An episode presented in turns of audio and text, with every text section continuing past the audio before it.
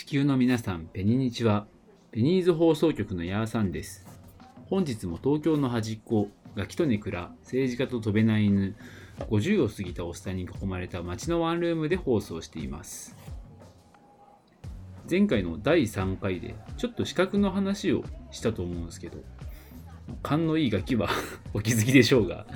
あの完全にね、資格の勉強と仕事でね、忙殺されてね、一切ラジオが取れないという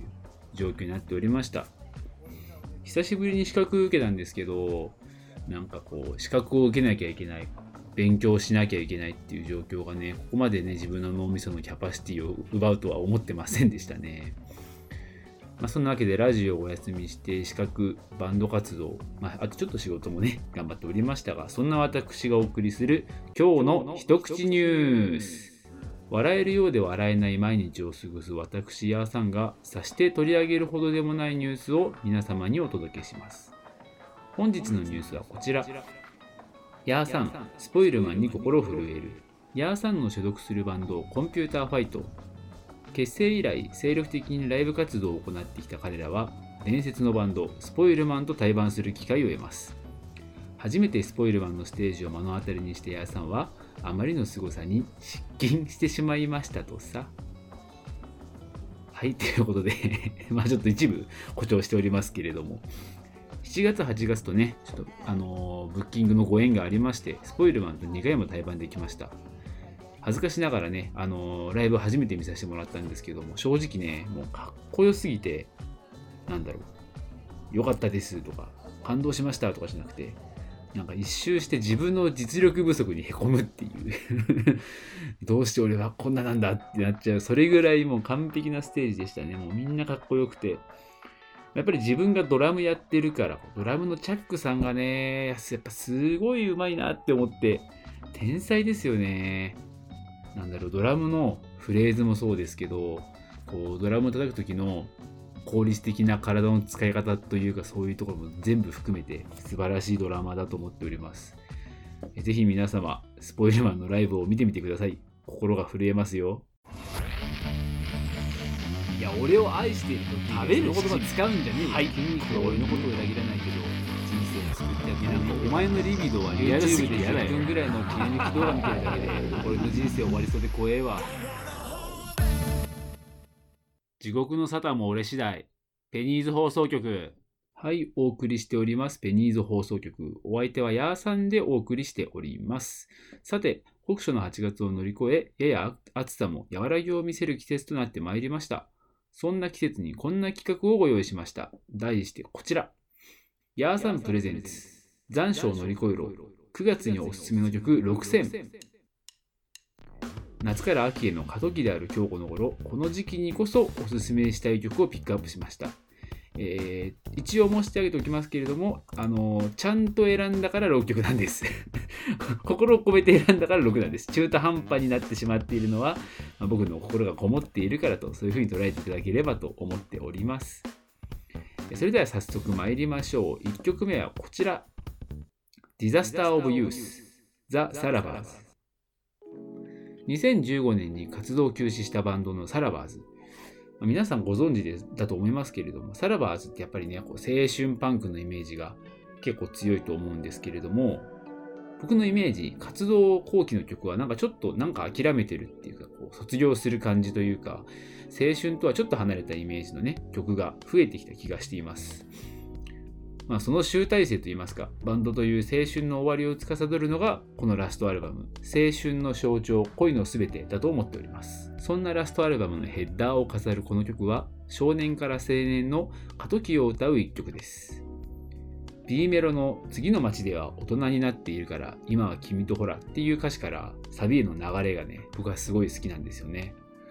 青春の終わりを歌ったこの曲は暑かった夏を懐かしむ秋という季節とどこか重なる一曲です。続きまして2曲目はこちら。The Autumn Song エルレガーデン。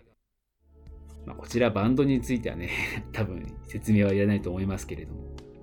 いや、再結成してエルレガーデンも久しいですよね。もう3年ぐらい経つのかな。あの、再結成したばっかのライブも見に行きましたし、フェスでも何回か見に行って、結構ライブは足げく通っているんですけれども、まあ、早くね、僕としてはね、オルタナティブプランツやってくれねえかなっていう あの曲大好きなんでね まあまあ、それはさておき。まあ、この曲はね、名前の通り秋の歌となっております。夏が終わって冬が始まるまでのわずかな季節に寂しさを感じる情景を歌っております。僕がね、あのー、高校の時から初めてこうエルレを聴いた時から好きなところっていうのは、歌詞にね、諦めとか後悔がちょっと含まれているってところが僕はすごい好きなんですけれども、まあ、例えば先ほど紹介したあのオルタナティブプランツとか、あとま有名どころだとマリーミーとか、なんて言うんでしょうかね。こんなはずじゃなかった。どうしてこうなってしまったんだ。でも、それを今はもう遠くから眺めるしかできないみたいなシチュエーションの歌詞、やっぱ多いですよね。で、このオータムソングの歌詞にも、Tell me how can I be such a stupid seed? 日本語訳すると、どうしてこんなクソ野郎になっちまったんだみたいな歌詞があったりします。こういうなんか切ない、和訳すると切ない歌詞ってなんかあれなんですかね。エルレガーであるあるじゃなくてメロコあるあるなんですかね。なんかもしもあのご存知で詳しい方いらっしゃいましたら、マシュマロの方で教えてくださると大変助かります。3曲目はこちら。バンカとペダル。コンテンポラリーな生活。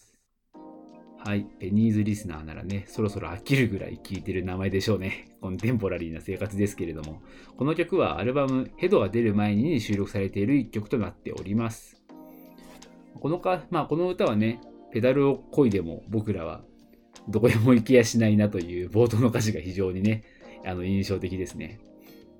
内容はね、夏が終わるのに夏らしいことを何もせずに終わっていくという、まあ、とても朝日さんらしい歌詞がね、あるんですけれども、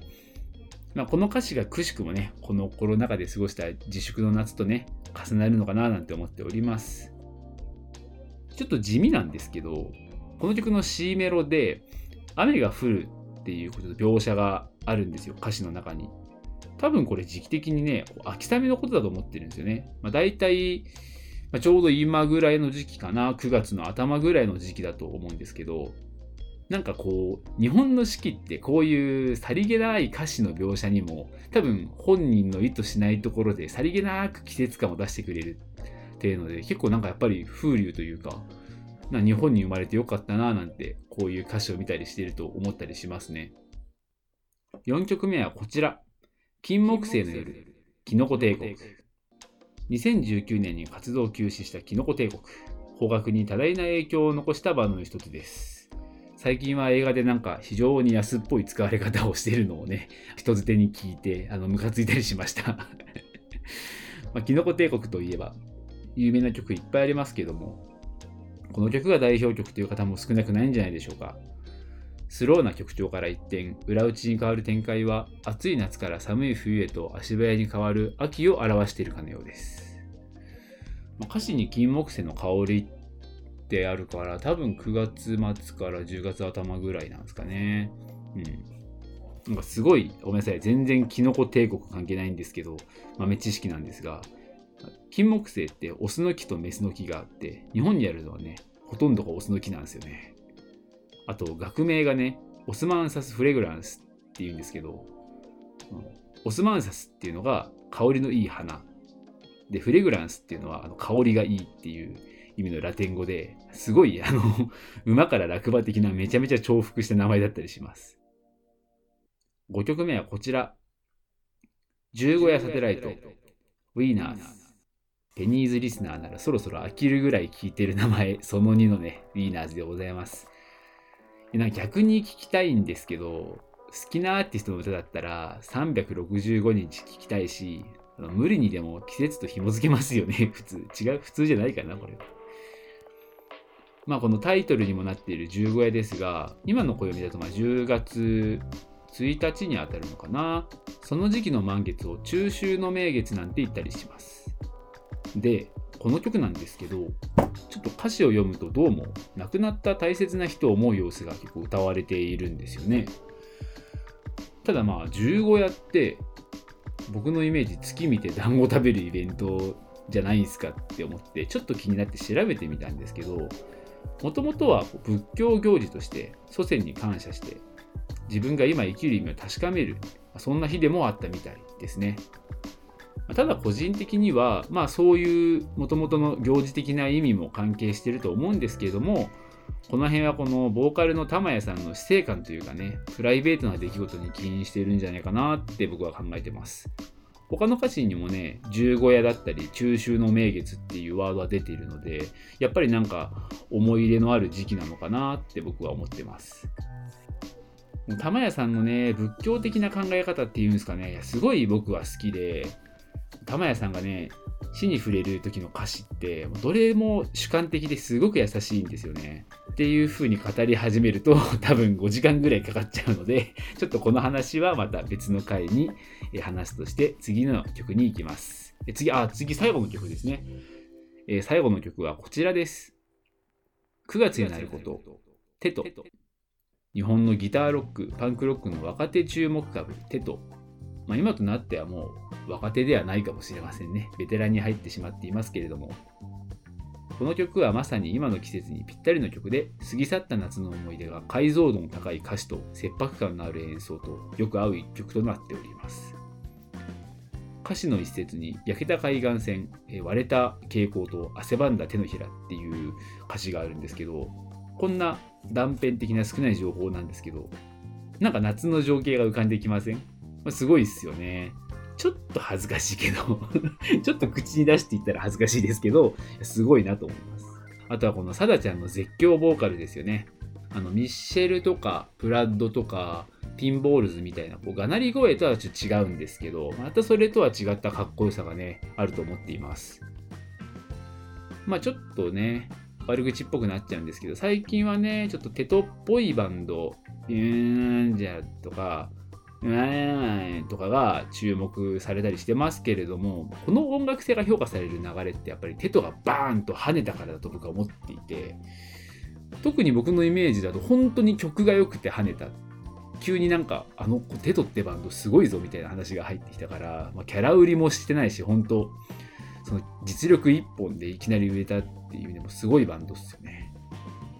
あちなみにね、曲中の女性のコーラスがあるんですけども、これはリーガルリリーの高橋ほのかちゃんが担当してるらしいです。